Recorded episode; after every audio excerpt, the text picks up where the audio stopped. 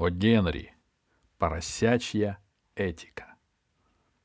Войдя в курительный вагон экспресса Сан-Франциско-Нью-Йорк, я застал там Джефферсона Питерса. Из всех людей, проживающих западнее Рити Уобаш, он единственный наделен настоящей смекалкой. Он способен использовать сразу оба полушария мозга, да еще и мозжечок в придачу. Профессия Джеффа — не беззаконное жульничество. Вдовам и сиротам не следует бояться его. Он изымает только излишки. Больше всего он любит сравнивать себя с той мишенью в виде маленькой птички, в которую любой расточитель или опрометчивый вкладчик может стрельнуть двумя-тремя завалящимися долларами. Но его разговорные способности хорошо... На его разговорные способности хорошо влияет табак. Зная это, я с помощью двух толстых и легко воспламеняемых сигар Брева узнал историю его последнего приключения. «Самое трудное в нашем деле, — сказал Джефф, — это найти добросовестного, надежного, безупречного, честного партнера, с которым можно было бы мошенничать без всякой опаски. Лучшие мастера, с какими мне случалось работать по части присвоения чужого имущества, и те оказались иногда надувателями. Поэтому прошлым летом я решил отправиться куда-нибудь в захолустную местность, куда не проник еще змей-искуситель, и посмотреть, не найдется ли там какого-нибудь подходящего малого, одаренного талантом к преступлению, но еще не развращенного успехом. Попался мне один городишко, на вид как раз то, что нужно. Жители еще ничего не слыхали о конфискации адамовых угодий и блаженствовали, как в райском саду, давая имена зверям и птицам и убивая гадюк. Городок называется Маунт Небо и расположен был примерно в том месте, где сходятся штаты Кентукки, Западная Виргиния и Северная Каролина. Что эти штаты не граничат с друг другом? Ну, в общем, был расположен где-то там, поблизости. Потратив неделю на то, чтобы жители удостоверились, что я не сборщик налогов, я как-то зашел в ловчонку, где собирались все сливки местного общества, и начал нащупывать почву. «Джентльмены», — говорю я, после того, как мы уже достаточно потерлись носами и собрались вокруг бочонка с сушеными яблоками. «Джентльмены, мне кажется, что вы самое безгрешное племя на всей земле». Вы так далеки от всякого плутовства и порока. Все женщины у вас благосклонны и храбры, все мужчины честны и настойчивы, и потому жизнь здесь прямо-таки идеальная. — Да, мистер Питерс, — говорит хозяин ловчонки, — правильно вы говорите. Мы благородные Неподвижные, заплесневелые люди. Лучше нас во всей этой местности нет, но вы не знаете Руфа Татама. Вот-вот, подхватывает городской констебль. Он не знает Руфа Татама. Впрочем, где бы они могли познакомиться? Это самый отчаянный из всех негодяев, когда-либо убежавших от виселицы. Кстати, я только что вспомнил, что мне еще третьего дня следовало выпустить его из тюрьмы, когда закончился месячный срок, к которому он был присужден за убийство Янса Гудлу. Но ничего, лишние два-три дня ему не повредят. — Что вы говорите? — воскликнул я. — Да не может этого быть! Неужели у вас, Маунт Небо, есть такой дурной человек? Кто бы мог подумать? Убийца! Хуже, говорит хозяин лавки. Он ворует свиней. Я решил разыскать этого мистера Татума. Через два-три дня после того, как констебль выпустил его из-за решетки, я свел с ним знакомство. и пригласил его на окраину города. Мы сели на какое-то бревно и завели деловой разговор. Мне нужен был компаньон деревенской наружности для одноактной проделки, которую я намерился поставить в, прои... в провинции. И Руфта там был прям-таки рожден для той роли, которая была намечена мной для него. Рост у него был гигантский, глаза синие, лицемерные, как у фарфоровой собаки на камине, с которой играла тетя Гарриет, когда была маленькой девочкой. Волосы волнистые, как у дискобола в Ватикане, а цвет волос напоминал вам картину «Закат солнца в Великом каньоне», написанную американским художником и повешенную в американской гостиной для прикрытия дыры на обоях. Это было воплощение деревенского простофилия, это было совершенство. Я рассказал ему все мое дело и увидел, что он готов хоть сейчас. «Оставим в стороне смертоубийство», — сказал я, — «это дело пустяковое и мелкое.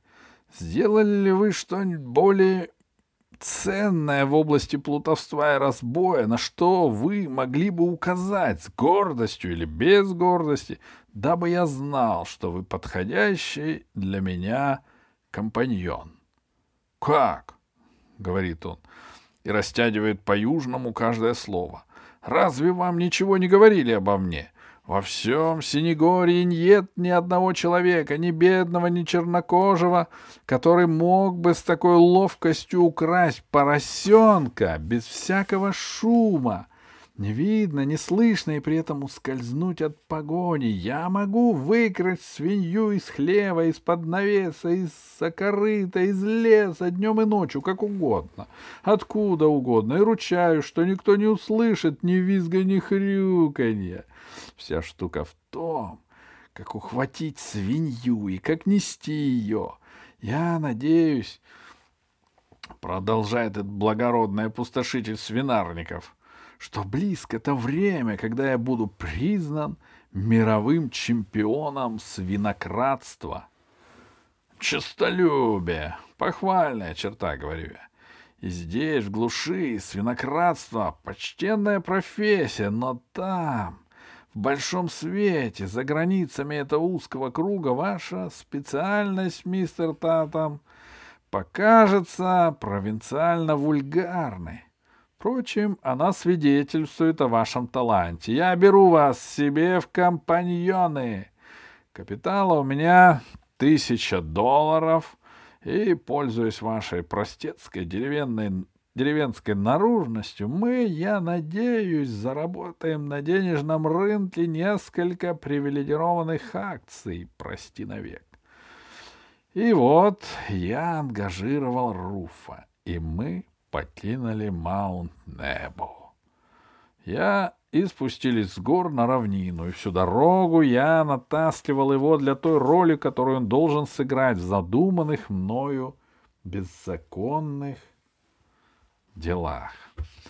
Перед тем я два месяца проболтался без дела на флоридском побережье, чувствовал себя превосходно, и в голове у меня было тесно от всяких затей и проектов. Я предполагал, собственно, проложить борозду шириной в девять миль через весь фермерский район Среднего Запада, куда мы и держали путь. Но, доехав до Лексингтона, мы застали там цирк братьев Бинкли. По этой причине в городе со всей округи собрались деревенщины и попирала самодельными сапожищами бельдисти и торцы мостовой. Я никогда не пропускаю цирка без того, чтобы не затянуть удочку в чужие карманы и не разживаться кое-какой мелочишкой. Поэтому мы сняли две комнаты со столом неподалеку от цирка у одной благородной вдовы, которую звали мисс Пиви. Затем я довел Руфа в магазин готового платья и одел его с ног до головы джентльменом. Как я предвидел, он стал весьма авантажен, когда мы со старым мисс Фитцлем облекли его в новый наряд. Да, это был великолепный наряд. Сукно голубенькое в зеленую клетку, жилет цвета дубленой кожи, галстук пунцовый и сапоги самые желтые во всем городе. Это был первый костюм, надетый Руфом за всю его жизнь. До сих пор он носил просто нанковую рубашку и домотканные штаны своего родного края. Ну уж и гордился он этим новым костюмом, как дикий город, новым кольцом на носу. В тот же вечер я направился к цирку и открыл поблизости игру в скорлупке. Руф должен был изображать постороннего и играть против меня. Я дал ему горсть фальшивой монеты для ставок и оставил себе такую же горсть в специальном кармане, чтобы выплачивать его выигрыш. Нет, не то чтобы я не доверял ему, просто я не могу направлять шарик на проигрыш. Когда вижу, что ставят настоящие деньги, рука не поднимается, пальцы бастуют. Я поставил столик и стал показывать, как легко угадать, под какой скорлупкой горошина. Неграмотные олухи собрались полукругом и стали подталкивать друг дружку локтями и подзадоривать друг дружку к игре. Тут-то и должен был выступить Руф, рискнуть какой-нибудь мелкой монетой и таким образом втянуть остальных. Ну где же он? Его нет. Раз или два он мелькнул где-то вдали, я видел. Стоит и пялит глаза на афиш, а рот у него набит леденцами. Но близко он так и не подошел. Кое-кто из зрителей рискнул поставить монету, но играть в скорлупке без помощника — это все равно, что удить без наживки. Я закрыл игру, получив всего 42 доллара прибыли. Я рассчитывал я взять у этих мужланов по крайней мере 200. К одиннадцати часам я вернулся домой и пошел спать. Я говорил себе, что, должно быть, цирк оказался слишком сильной приманкой для Руфа, что музыка и прочие соблазны так поразили его, что он забыл обо всем остальном, и я решил на утро прочесть ему хорошую нотацию о принципах нашего дела. Едва только Морфей приковал мои плечи к жесткому матрацу, как вдруг я слышу неприличные дикие крики, вроде тех, какие издает ребенок, объевшись зелеными яблоками. Я, вскакиваю, открываю дверь, зову благородную вдову, и когда она высовывает голову, говорю — «Мисс Пиви, мадам, будьте любезны, заткните глотку вашему младенцу, чтобы порядочные люди могли спокойно спать спать. «Сэр», — отвечает она, — «это не мой младенец, это визжит свинья, который часа два назад принес к себе в комнату ваш друг, мистер Татам. Если вы приходитесь ей дядей или двоюродным братом, я была бы чрезвычайно польщена, если бы вы, уважаемый сэр, сами заткнули ей глотку. Я накинул кое-какую одежку, необходимую в порядочном обществе, и пошел к Руфу в его комнату. Он был на ногах, у него горела лампа, он наливал в жестяную сковородку молока для бурой среднего возраста, визжащей хавроньи. — Что же это? Руф, — говорю я. — Вы манкировали своими обязанностями и сорвали мне всю игру. И откуда у вас свинья? Почему свинья? Вы, кажется, опять взялись за старое. Эх, не сердитесь, пожалуйста, Джефф, говорит он. Имейте снисхождение к моей слабости. Вы знаете, как я люблю свинократство. Этого шло мне в кровь, а сегодня, как нарочно, представился такой замечательный случай, что я никак не мог удержаться. — Ну что ж, — говорю я, — может быть, вы и правы. Может, вы и правду больны клептосвиньей. И, кто знает, может быть, когда мы выберемся из полосы, где разводят свиней, ваша душа обратится к каким-нибудь более высоким и более прибыльным нарушениям закона.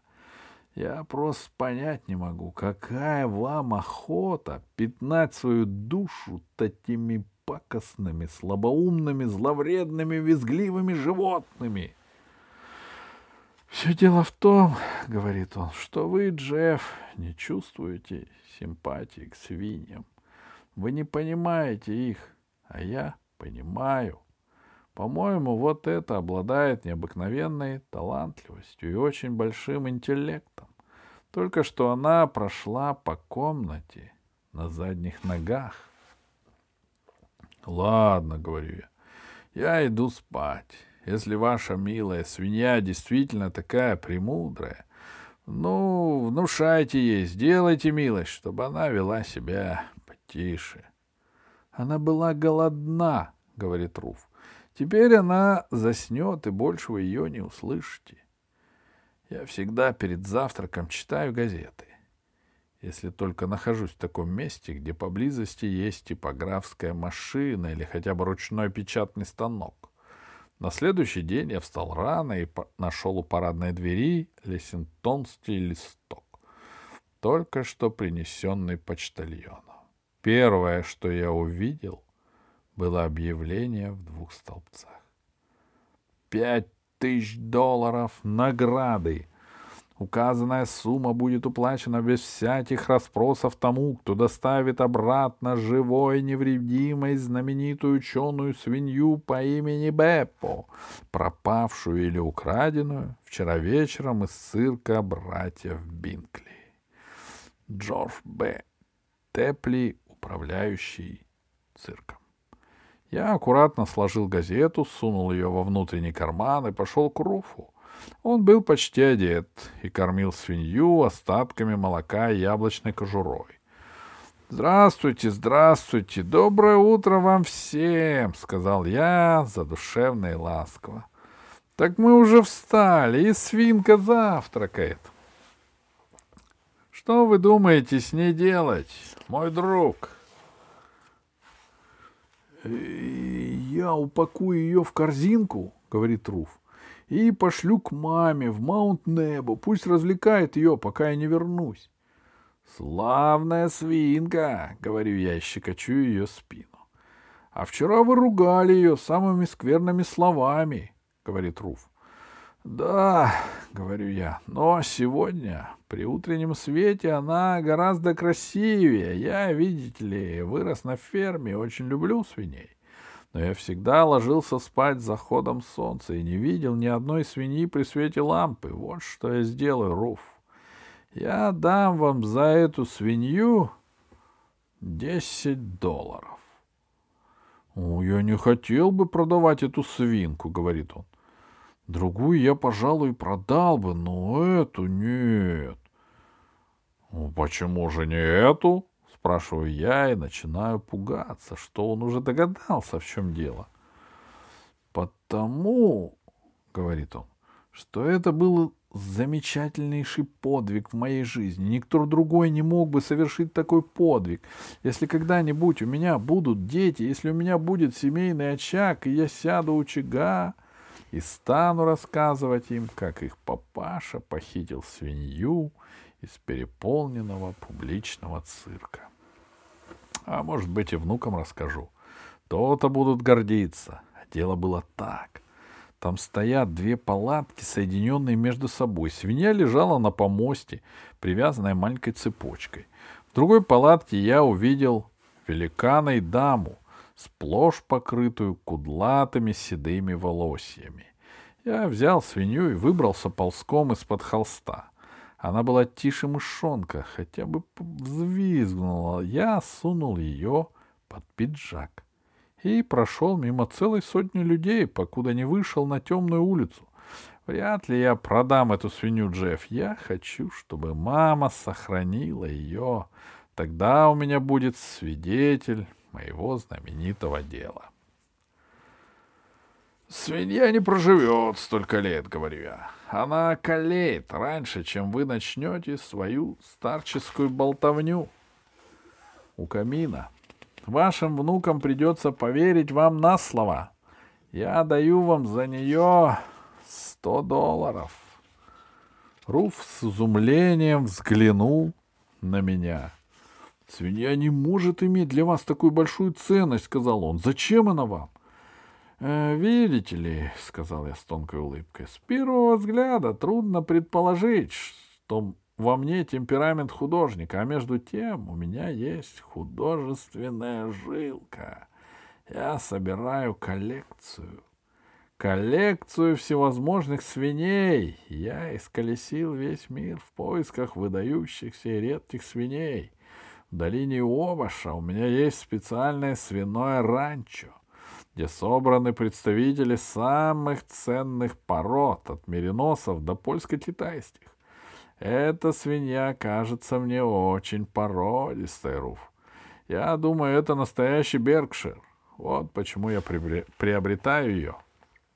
— Я, конечно, рад оказать вам услугу, но у меня тоже есть художественная жилка, — ответил Руф. — По-моему, если человек может похитить свинью лучше всякого другого человека, он художник.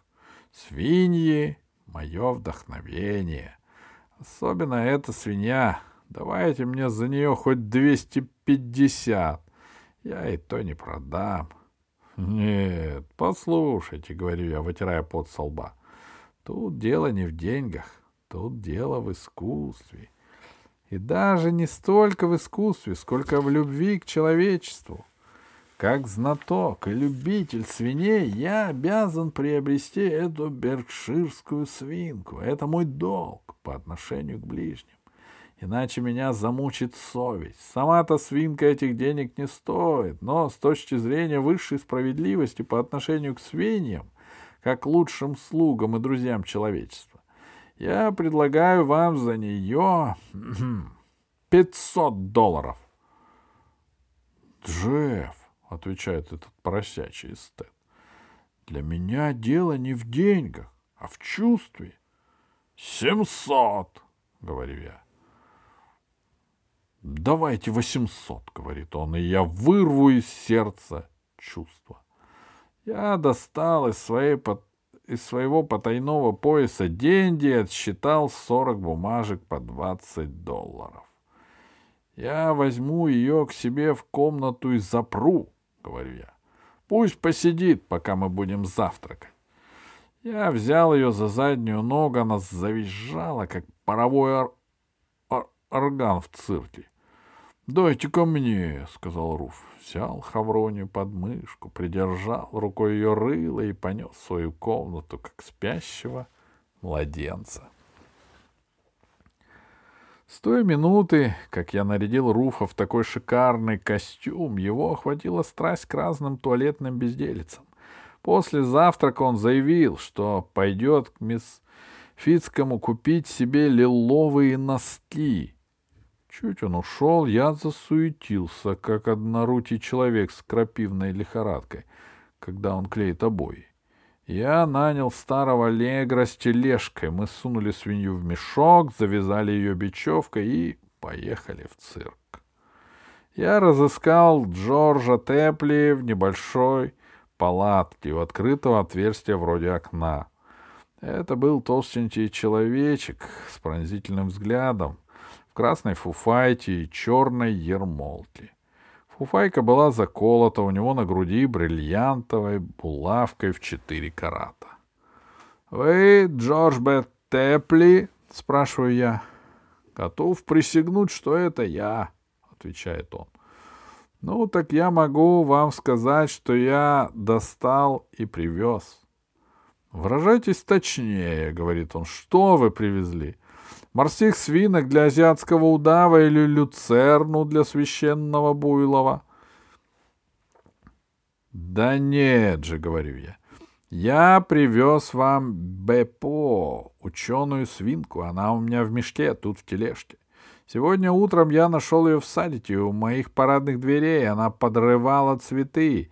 Если вам все равно, я хотел бы получить мои пять тысяч долларов не мелкими, а крупными билетами. Джош Б. Тепли вылетел из палатки и просит меня следовать за ним. Мы идем в один из боковых шалашей. Там, на сене, лежит черная, как сажа, свинья с розовой ленточкой на шее и кушает морковь, которой кормит ее какой-то мужчина. «Эй, ма!» — кричит Тепли. «Сегодня утром ничего не случилось с нашей всемирно известной». «С ней?» «Нет», — отвечает мужчина, — «у нее отличный аппетит, как у харистки в час ночи». «С чего же вы взяли такую нелепицу?» — спрашивает Тепли, обращаясь ко мне. «Скушали на ночь слишком много свиных котлет». Я вынимаю газету и показываю ему объявление. «Фальшивка!» — говорит он. «Ничего об этом не знаю. Вы своими глазами видели замечательное, всемирно известное чудо четвероногого царства. Вы видели, с какой сверхъестественной мудростью она вкушает свой утренний завтрак. Вы своими глазами могли убедиться, что оно не украдено, и не заблудилось. До свидания, будьте здоровы!» Я начал понимать, в чем дело, и, усевшись в тележку, велел дяде Неду ехать к ближайшей аллее. Там я вынул мою свинью из мешка, тщательно установил ее, долго прицеливался и дал ей такого пинка, что она вылетела из другого конца аллеи на двадцать футов вперед своего визга. Потом я заплатил дяде Неду его 50 центов и пошел в редакцию газеты. Я хотел услышать своими ушами коротко и ясно обо всем, что произошло. Я вызвал к окошечку агента по приему объявлений. Я держал пари, мне нужны кое-какие подробности, говорю я. Не был тот человек, который сдал вам объявление о свинье, толстенький, с длинными черными усами, со скрюченной левой ногой. «Нет», — ответил агент, — «он очень высокий и тощий, волосы у него кукурузного цвета, а расфуфырен, как оранжерейный цветок». К обеду я вернулся к мисс Пиви. «Не оставить ли на огне немного супа для мистера Татама?» — спрашивает она. — Долго вам придется еще ждать, говорю я. Сохраняя для него горячий суп, вы истощите на топливе все угольные копии и все леса обоих полушарий. Итак, вы видите, заключил свою повесть Джефф Питерс, как трудно найти надежного и честного партнера. Но, начал я, считая, что долгое знакомство дает мне право на такой вопрос, Правило-то ваше обоюдоострое. Предложи вы ему поделить пополам обещанную в газете награду, вы не потеряли бы. Джефф остановил меня взглядом, полным благородной укоризны. Совершенно разные вещи, и смешивать их нельзя, — сказал он. То, что я пытался проделать, есть самая простая спекуляция, нравственная, разрешенное всеми законами. Дешево купить и дорого продать. Чем, как не этим, держится Уолл-стрит? Там быки и медведи, а тут была свинья. Какая же разница? Свиная щетина, разве она не подстать рогам и звериной шкуре?